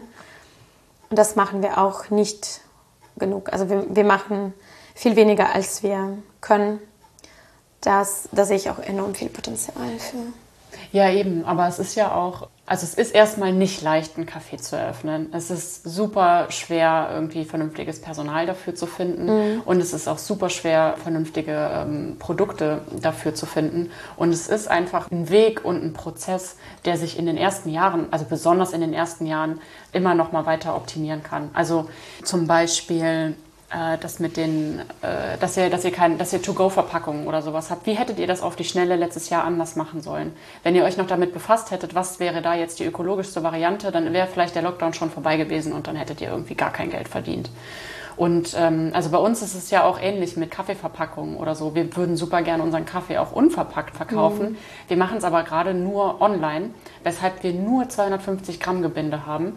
Außer wir wissen es wirklich vorher, dann mhm. können wir schon mal in unsere Notfall 500 Gramm Beutel was äh, reinpacken. Aber andere Möglichkeiten haben wir halt gerade nicht. Dafür haben wir keinen zusätzlichen Kaffeeröster gekauft, den wir irgendwie zweimal im Monat anschmeißen Mittlerweile natürlich viel öfter. Ja, na klar. ähm, Yippie. Aber das sind ja auch alles, alles so Entscheidungen. Du kannst eine super nachhaltige Rösterei sein, die äh, einmal die Woche röstet, die sich aber einen äh, niegelnagelneuen Kaffeeröster dahingestellt hat, obwohl es eigentlich nebenan eine Rösterei gibt, die auch einen niegelnagelneuen Kaffeeröster hat, den sie zweimal die Woche nutzt, der einmal die Woche leer steht. Und es ist ja dann auch immer so ein, so ein Abwägen von, was funktioniert, was ist jetzt wirklich sinnvoll. Mhm. Und ein eigener Röster ist auf jeden Fall eigentlich sinnvoll, weil du ja. viel mehr Möglichkeiten hast, deinen Kaffee auch richtig gut zu rösten und dann wahrscheinlich weniger verrösteten Kaffee hast und mhm. so weiter. Das sind super viele Sachen, die sich einfach in den ersten Jahren entwickeln. Und also so wie ihr das macht und auch so wie ihr das kommuniziert, ist es halt mega geil. Und also das Wichtigste an so einem nachhaltigen Handeln ist halt, wenn man die Möglichkeit hat, dann sollte man halt auch dann darüber sprechen. Was halt auch schon ein Riesen-Step weiter ist, weil viele Gastronomien sich das gar nicht leisten können, weil sie dafür gar keine Zeit haben, weil sie den Kopf voll haben mit ganz vielen anderen Sachen. Mhm. Und da dann irgendwie auch, dafür ist Social Media halt mega geil, dass wir halt jetzt hier von Hamburg und wir in Köln und jetzt ein großes Beispiel in äh, diesem Podcast, äh, Südhang, liebe Grüße. Ja. Okay, äh, unbeauftragt. Ja. ähm, also, dass wir uns halt untereinander schon mal irgendwie darüber austauschen können ja. und gucken können, wie kann das halt weiter aussehen. Und das sind ja mega viele riesengroße Schritte, die wir als super kleine Unternehmen einfach machen. Ich finde, so, also total viele Sachen sind auch strukturelles Problem. Das ist halt auch schon wieder diese ewige Frage, wo setzt man mit der Nachhaltigkeit an? Ist das die Regierung, die dafür zuständig ist? Ähm, sind das die äh, Konsumenten oder ist es die Wirtschaft? Und da sehe ich auch ein absolutes Konzept der Harmonie in diesem, in diesem Konstrukt, weil Gäste müssen akzeptieren, das, was wir Gastronomen ihnen anbieten. Wenn wir irgendwas uns überlegen und sagen, okay, keine Ahnung, es gibt irgendwas Komisches, so, und Gäste äh, verstehen das einfach nicht und kaufen dann auch unsere Ware nicht, dann ist das auch nicht nachhaltig, also in, im Sinne von ökonomischer Nachhaltigkeit. Jetzt zieht die Regierung ja langsam an und jetzt kommen ja auch diese Gesetze. Jetzt in 2023 müssen wir ja auch Mehrweg ähm, anbieten. Ich bin ein total absoluter Fan davon. Wir werden natürlich auch schon früher uns darum kümmern. Wir haben auch Recap endlich bei uns im Laden stehen und das ist einfach nur schön, dass es weitergeht. aber das ist, wie ich schon meinte, das ist einfach so ein Weg, der dann auch nachhaltig bestehen bleiben muss und der dann auch durchdacht werden muss, was du angesprochen hast mit deinen Brunchboxen. Das war zum Beispiel auch so ein Thema, das haben, witzig, wir haben das eigentlich auch nirgendwo kommuniziert, aber wie diese, diese Entwicklung dann auch standfand, der erste Punkt war, auf unnötige Verpackung komplett verzichten. Also wir haben zum Beispiel auch deswegen keine Aufstriche bei uns in der Box, weil jeden Aufstrich musst du dann so einen kleinen Espressobecher abfüllen. Wir haben gesagt, auf gar keinen Fall machen wir das. Das war schon so und so viel Verpackung genug. Aber diese Themen fließen mit ein ähm, und da sehe ich einfach einen absoluten, absoluten Vorteil, darüber zu reflektieren. So wie du auch meintest, das zu hinterfragen. Und auf dieser strukturellen Ebene, wenn ein Café nach dem anderen anfängt, darüber zu sprechen und, mit, äh, um Gäste da einzubeziehen in diese, in diese Diskussion, diesen Diskurs, dann merkt man auch, einfach auch die Wichtigkeit von diesem Thema. Ganz abgesehen von den Naturkatastrophen, die jetzt einfach jeden Tag eine neue passiert, überall äh, da präsent sind. Und ich frage mich auch, wann diese, dieses Verständnis äh, einfach ankommt, dass jeder, jeder Mensch dafür verantwortlich ist. Und wir als Gastronomen natürlich auch. Super spannendes Thema. Also ich bin noch gespannt, was da noch kommt. Also auf jeden Fall meine Idee, eine der tausend Ideen, ist auf jeden Fall auch so ein so eine Plattform für den Austausch für Gastronomen zu schaffen und so eine Art äh, Event, würde ich mal sagen. Also das, das, das erste habe ich mit, Preis, mit dem Thema Preiskalkulation geplant, weil vielen kleinen Gastronomien fehlt dann auch äh, dieses Know-how, also wie kalkuliere ich die Preise. Mhm. Also man arbeitet sich irgendwie durch, am Ende des Monats kommt, bekommt man irgendwie so einfach 100 Euro zusammen, man bezahlt die Miete und dann gut ist so. Man ich hinterfrage das nicht, was man macht, seit, seit, seit Monaten, seit Jahren vielleicht. Und da so, eine, so, ein, so einen Vortrag irgendwie vorzubereiten, wie kalkuliert man die Preise, wie kann man die Preise oder Einkaufspreise optimieren durch Großgebinde und, und, und. Oder dass wir uns über die Lieferanten austauschen zum Beispiel. Das ist ja schon wieder dieses Thema, dass jeder für sich in so einem kleinen Topf ähm, weiter existiert, in so einem kleinen Spektrum, aber dieser Austausch fehlt. Und man kann ja so viel dadurch lernen. Also wir haben das auch während Corona extrem gemerkt, wie viel man durch diesen Austausch lernen kann, weil man dann auch auf einmal so gemeinsame Konzepte entwickelt hat oder gemeinsame Boxen entwickelt hat oder geschrieben hat, okay, wie macht ihr eigentlich euer Lieferplan? Wir machen das immer noch manuell, aber dafür gibt es eine App, diese und diese App. Ach, echt, super, vielen, vielen Dank.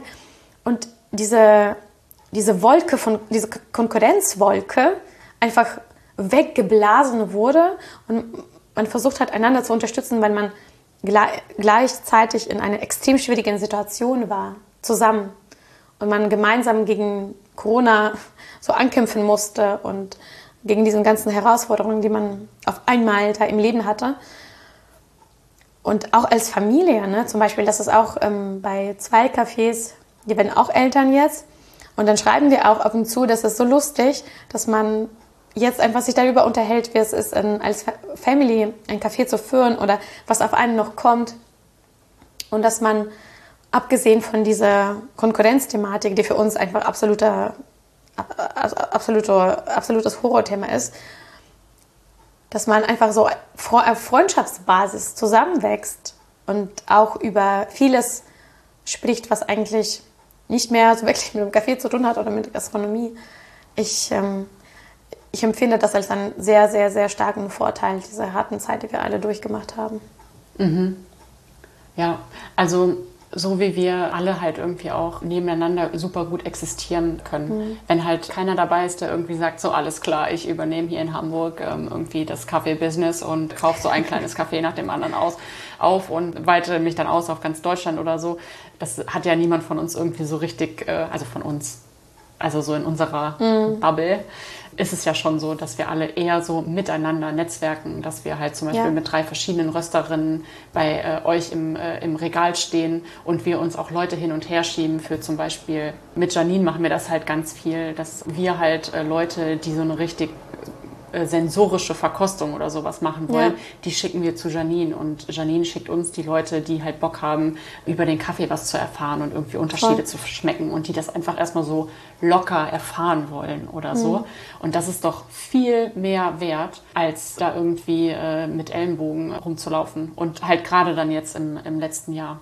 Aber dann können wir vielleicht jetzt auch noch kurz ja. äh, darüber sprechen, wie das mit euch als Familie ist. Also du hast schon gesagt, es ist wahrscheinlich äh, nicht für viele eine gute Idee, äh, gemeinsam mit dem Partner zu gründen, gerade so eine mhm. Gastronomie. Und ja, bei euch ist ja dann auch im letzten Jahr oder? Ja. ja, ja. doch im letzten Jahr ja. schon, ne? Äh, ja, dann auch noch ein kleines ähm, anderes Familienmitglied dazu bekommen, was ja dann auch sicher nochmal eine doppelte Herausforderung eigentlich ist. Aber ihr wirkt so, als würdet ihr das ganz gut handeln. Ich sag's auch, ich sag's immer, wir haben zwei Babys. Ähm, das Café, das erste Baby und ähm, unser eigentliches Baby. und da muss ich schon sagen, es gibt Momente, an denen ich sehr emotional werde. Zum einen zum Beispiel, wenn irgendwie im Café ein, ähm, eine Krise ausbricht und wir komplett unterbesetzt sind und ich dann mit, äh, mit unserer Tochter in der Trage irgendwie da auftauchen muss und Frühstücke kreieren muss und dann wird sie wach und meckert, weil Mama ja eigentlich nicht mit ihr beschäftigt ist, sondern mit irgendwelchen Tellern und dann versteht sie nicht, was überhaupt passiert, warum auf einmal so viele Menschen da sind und dann schläft sie die Nacht schlecht durch, weil sie dann einfach so überaktiv ist und ähm, viel zu viele Eindrücke gesammelt hat.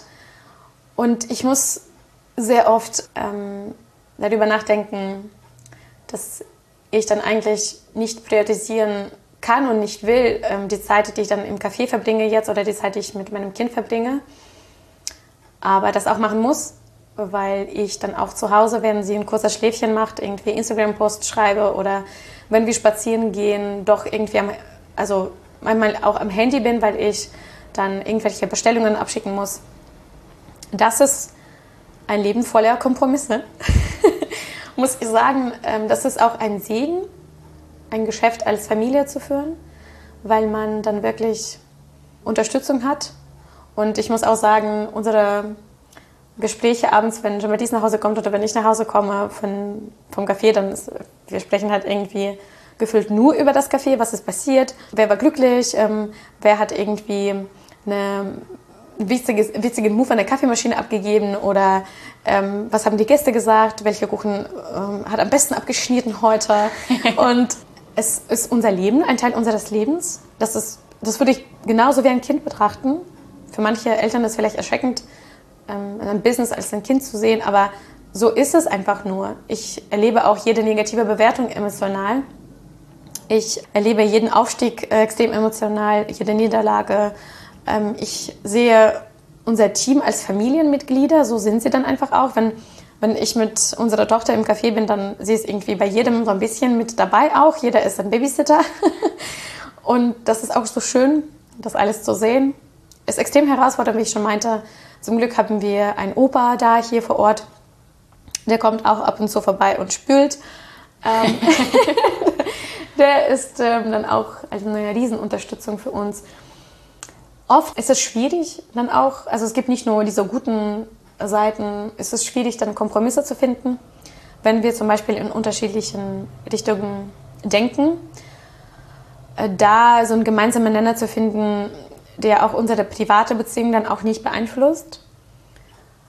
Äh, es ist extrem schwierig, einen Urlaub zu gestalten, weil wir dann auch doch präsent sind und bei, an, den, an, das Café jeden Tag, jede Sekunde denken eigentlich und ständig aufs Handy gucken, ob das Team irgendwas schreibt, ob alles gut gelaufen ist. Und, um, ähm, es ist unmöglich, sich zu distanzieren.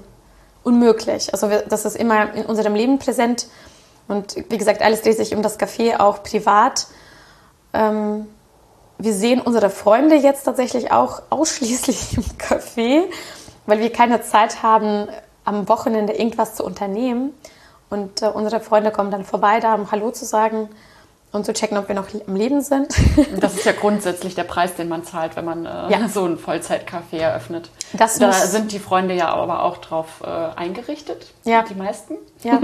Oder jemand schreibt so, ja, wir haben noch heute frei, wir bekochen euch gerne. Und wir so, das sagen wir nicht, nein, komm vorbei. oder wir sagen dann auch wiederum, dass wir am Montag oder Dienstag, wenn wir fertig sind mit Backen im Café, dann auch abends einen Kochabend für jemanden ähm, ausrichten können. Das ist auch schön. Aber ja, das ist ähm, schwierig. Ich würde dann auf jeden Fall jedem und jeder Person raten, die dann als Paar gründen möchte, einen Gastronomiebetrieb, sich wirklich im Klaren zu sein, was das bedeutet.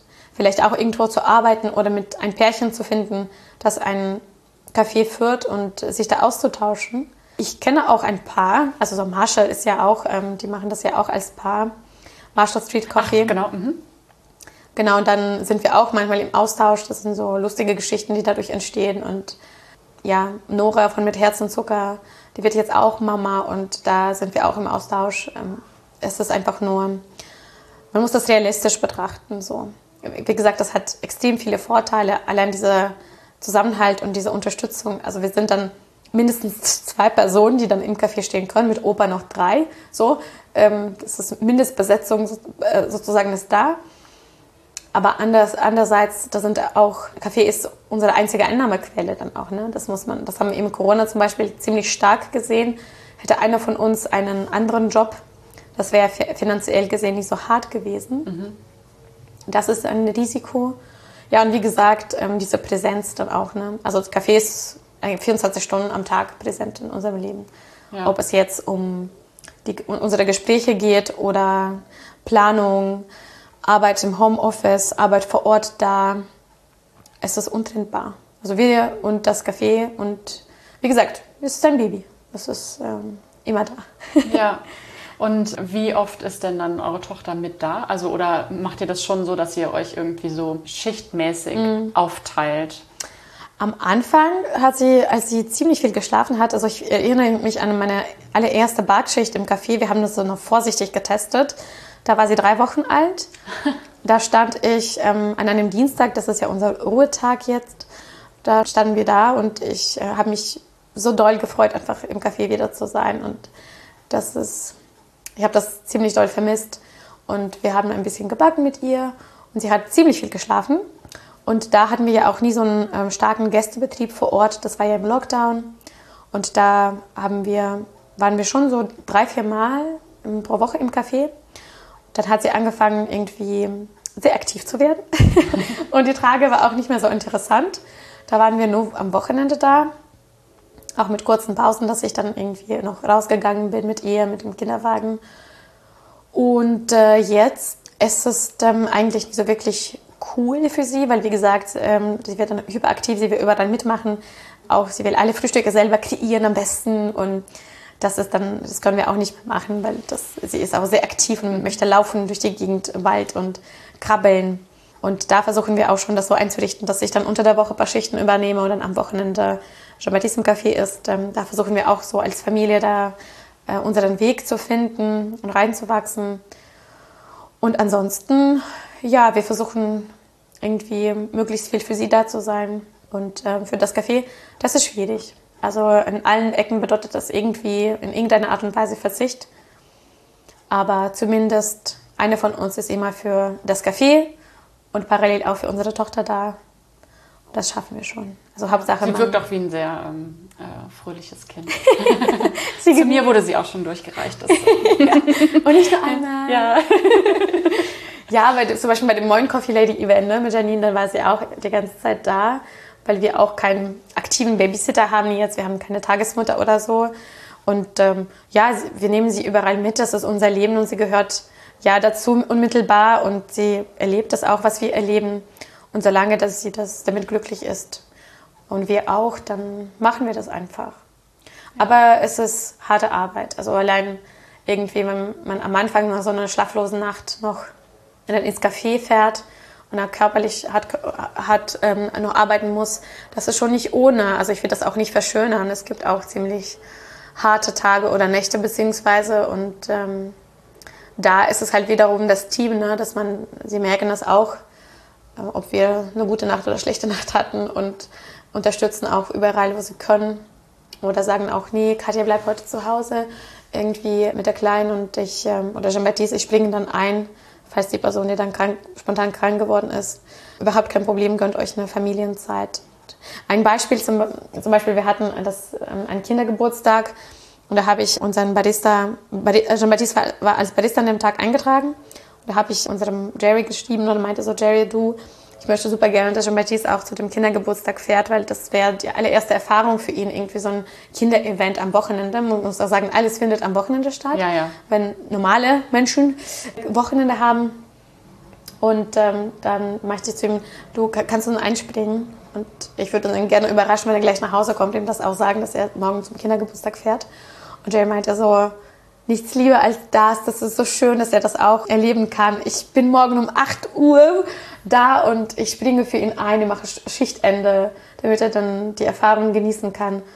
Und ich habe halt Gänsehaut, selbst wenn ich das erzähle. Ne, das ist für mich mhm. einfach nur so undenkbar, dass wir so tolle Menschen im Team haben. Und ja, das, das ist, wie man sagt auch, man, es gibt so ein Sprichwort, man braucht ein Dorf, um ein Kind zu erziehen. Mhm. Man braucht auch ein Dorf, um ein Café zu führen. Und da es ist einfach nur schön, dass wir Menschen haben, die uns auf diesem Weg auch unterstützen. Ja, ja, richtig schön.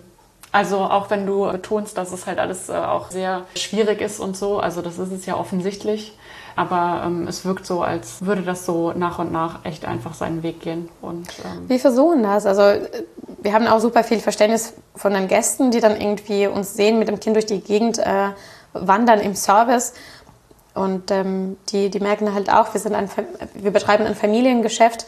An, an manchen Tagen sind wir dann mit drei Generationen am Start. Und das ist auch das, was unser Café ausmacht. Das ist unsere Philosophie. Wir haben auch viele Stammgäste mit Kindern, mit Babys. Wir würden niemals, also viele, das ist einfach so grauenvoll, dass diese, dieser Vorurteil existiert gegenüber von, von Eltern mit Kindern, dass sie laut sind und andere Gäste stören oder Kinderwagen die ganze Zeit im Weg steht. Oder kommen Gäste mit einem Kinderwagen und sagen, ist es okay, wenn wir hier Kinderwagen abstellen? Raus. Ja, und dann sage ich nur ganz ehrlich, warum sag, also warum entschuldigt ihr euch auch nur dafür, dass ihr Eltern seid? Natürlich ist es okay. Natürlich kann das Kind hier rumtoben und spielen. Natürlich kann das Kind in die Küche gucken, wie die Küche funktioniert. ähm, äh, wie man irgendwie Frühstück zubereitet. Natürlich kann das Kind irgendwie hier Krümel überall verteilen. Ich weiß, dass, ich, dass ihr das auch wegmacht danach. Und ähm, das, das gehört zu unserem Konzept genauso wie gutes Essen und diese familiäre Atmosphäre dazu. Und ich, ich, ich denke, da muss ich auch ziemlich viel tun in der Gastroszene, dass es auch normalitiert wird. Ach, generell in der Gesellschaft, dass Kinder halt einfach nicht nur zu Hause ähm, eine Rolle spielen, sondern dass sich das alles auch ganz gut vereinen lässt. Ich, ich habe bei einem Café tatsächlich letztens bei Instagram gesehen, so ein Button als GIF, so Breastfeeding ist erlaubt, sowas. Und ich dachte so, okay, wow. Also für mich ist das eine Selbstverständlichkeit, mhm. weil das ist ja ein natürliches, natürlicher Prozess. Und wenn, wenn Eltern dann essen, warum darf dann Kind dann auch nicht essen? Also ein Baby zum Beispiel.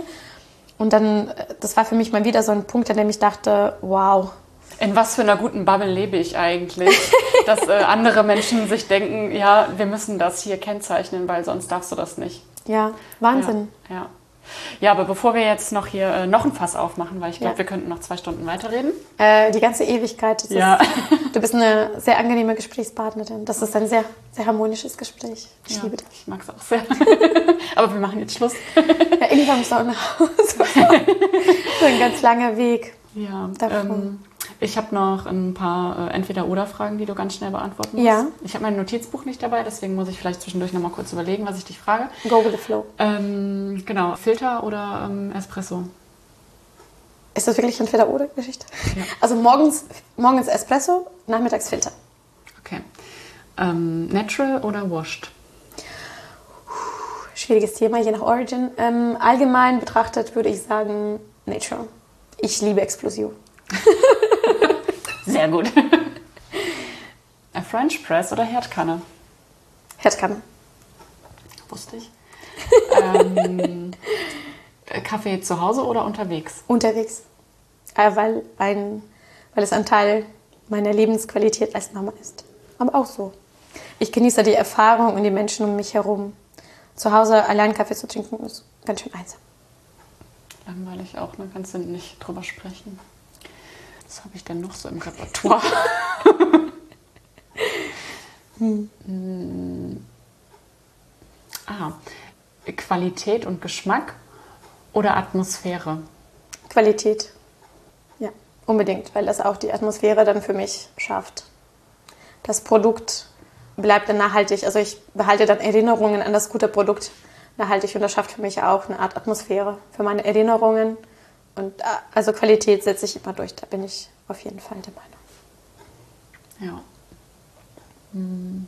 Selbst machen oder machen lassen? Je nachdem was.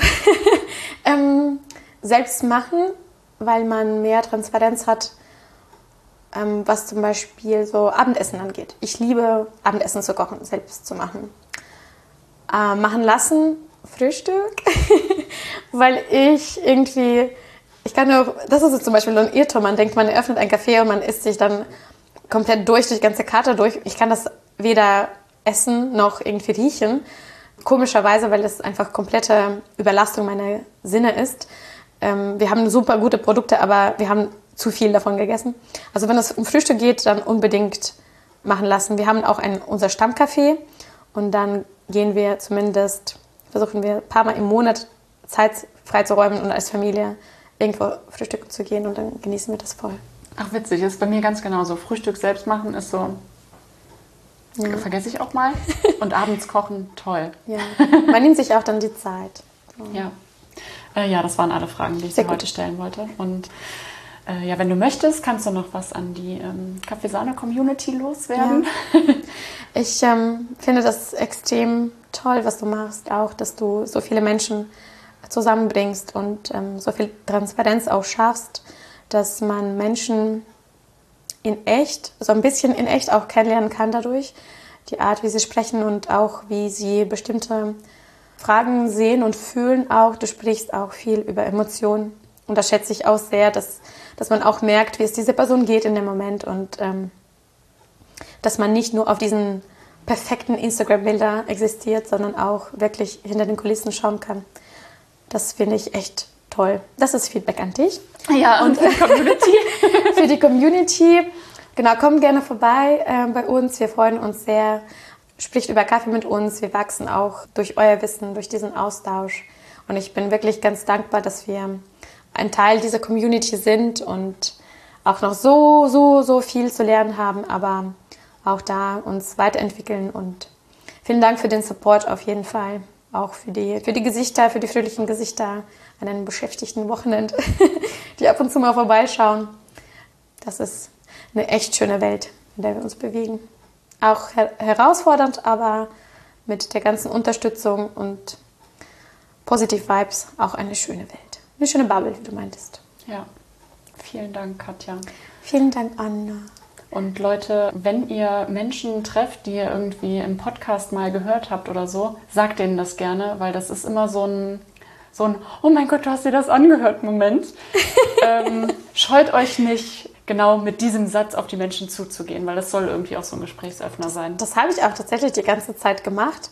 Und als du mir geschrieben hast, ja, ähm, ich habe so eine Idee für eine Folge über Gastronomie, ich dachte, das ist bestimmt ein anderer Podcast. Das ist nicht bestimmt. Wen wird, welchen Namen wird es jetzt nennen? genau. Also, dass wir auch mit den und den und den Personen im gleichen Podcast sind, wie kann es sein? Mhm. Vielen Dank. Das ist uns wirklich eine Ehre, dabei zu sein. Wow, und was ein Timing. Ja. ähm, ja, gut, dann äh, tschüss. Ne? Ja, ciao.